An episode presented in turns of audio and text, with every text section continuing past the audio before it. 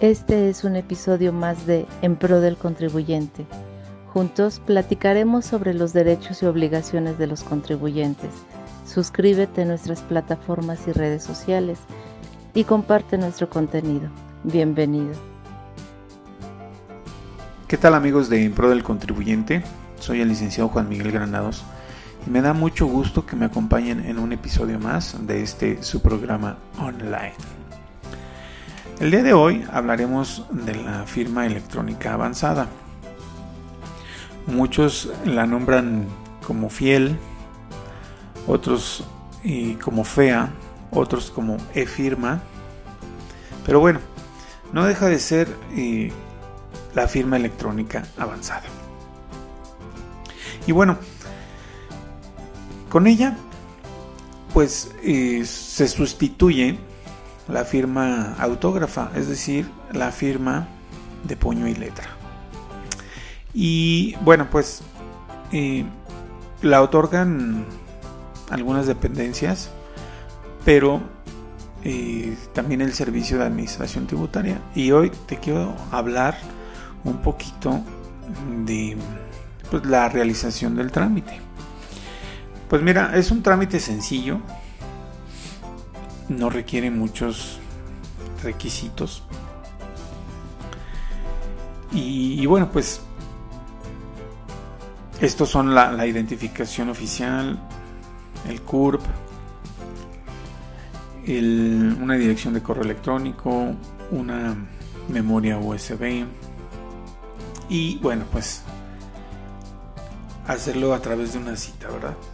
Obtener una cita a través del portal del, SAT. Que eso puede ser lo complicado, ¿verdad? Porque siempre están saturados. Pero bueno, ya teniendo los requisitos, es muy sencillo el trámite. Em, te otorgan un certificado, después de validar tu, tu identidad, te otorgan un certificado y una serie de archivos. Me parece que son tres archivos los que los que te entregan en la memoria. Y bueno, pues con eso prácticamente ya puedes firmar tus documentos. Em, sobre todo si em, son solicitudes, promociones, consultas que tú le hagas a las autoridades fiscales, pues pueden ir firmados ya con tu, con tu firma electrónica. Este, este trámite, te digo, lo puedes hacer ante el SAT pero también el Banco de México puede autorizar a algunos terceros o a terceros para que pues te otorguen el certificado, ¿verdad? Pero bueno, eh, yo lo veo un poquito innecesario o impráctico porque aunque vayas con un tercero autorizado, pues previamente tienes que visitar un módulo de atención ahí del, del SAT. Entonces, pues la verdad no creo que sea conveniente para los contribuyentes, ¿verdad? Acudir con un, con un tercero autorizado. Mejor vas con la autoridad o si es necesario pisar el módulo, pues ahí mismo ya haces el trámite, ¿verdad? No tienes que eh, tocar dos puertas. Y bueno, pues em, si la autoridad es la que te otorga el certificado, pues también la autoridad puede cancelarlo. Y hay una serie de, hipótesis en las, que, en las que puede hacerlo. Em, este certificado pues tiene una vigencia, una de ellas es que, pues, que haya transcurrido el plazo de su vigencia.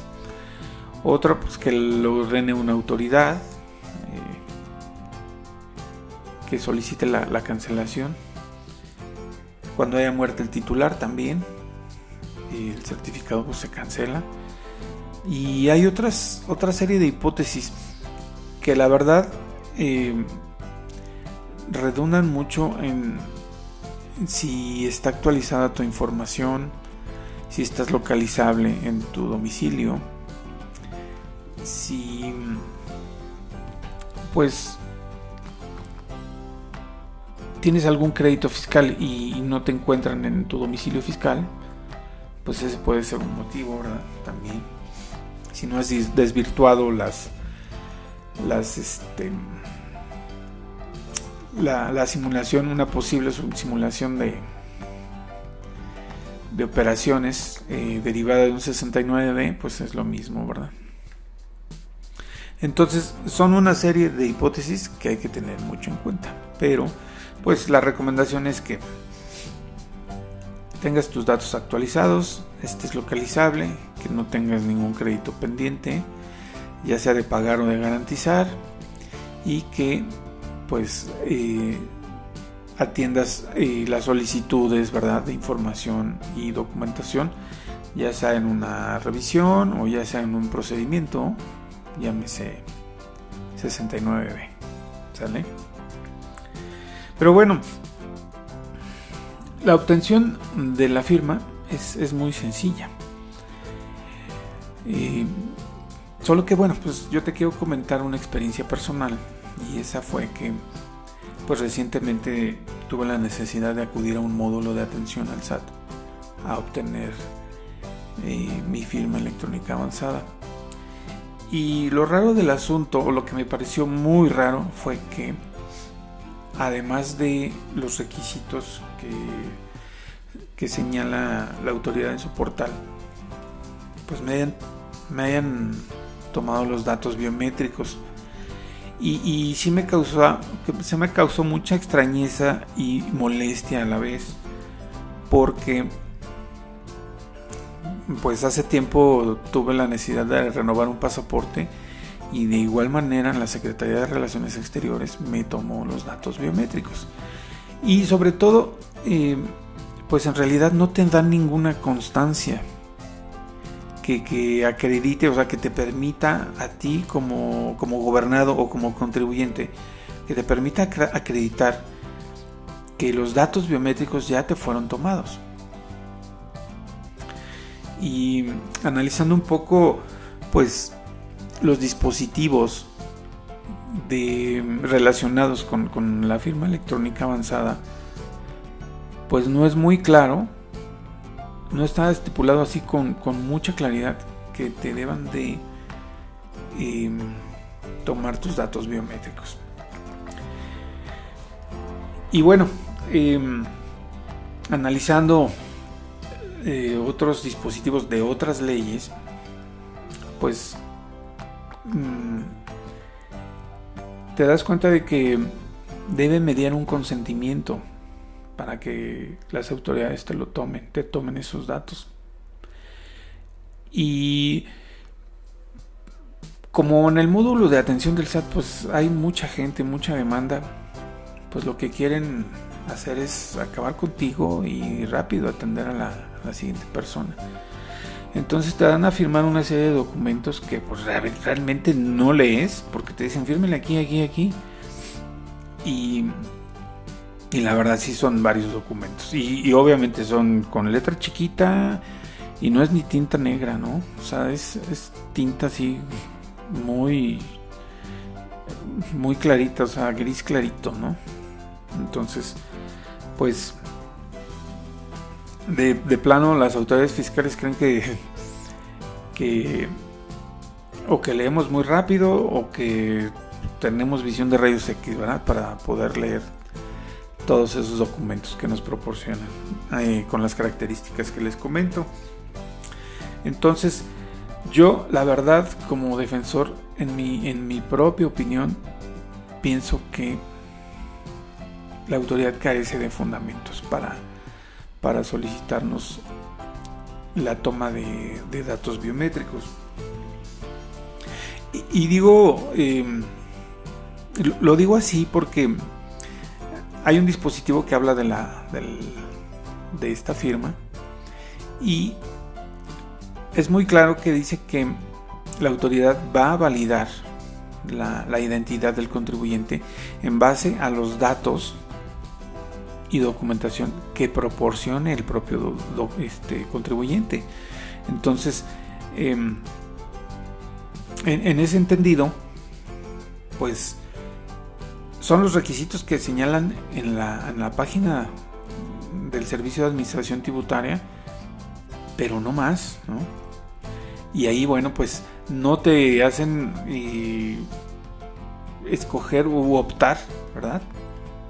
Eh, por no entregar esos datos biométricos. Entonces, pues quisiera saber su opinión, quisiera saber cómo les ha ido, quisiera saber si si alguien eh, pues obviamente ha pasado por lo mismo, pero bueno, este si ha podido pues analizar o no los fundamentos ¿verdad? en los que se basa la autoridad para, para obtener esos datos biométricos. Yo siento que sí debería de haber una, un documento en el que tú plasmes o que te pregunten si es tu voluntad otorgar esos datos y, darte una constancia, ¿verdad? Específicamente para, para los datos biométricos. Pero bueno, eh, las autoridades creen que que todo dispositivo que ellas tienen a, su favor es una ley y eso bueno pues hace muchas veces o provoca en muchas ocasiones que actúen de manera ilegal. Pero bueno, me despido de ustedes esperando que me acompañen en el siguiente episodio y les agradezco por haber estado conmigo. Hasta la próxima. Gracias por escuchar un episodio más de En Pro del Contribuyente. Te invito a que te suscribas en nuestras plataformas y nos sigas en redes sociales. O si lo prefieres, visita el sitio web lexantax.solutions. Te invito a que nos escuches semana con semana. Hasta la próxima.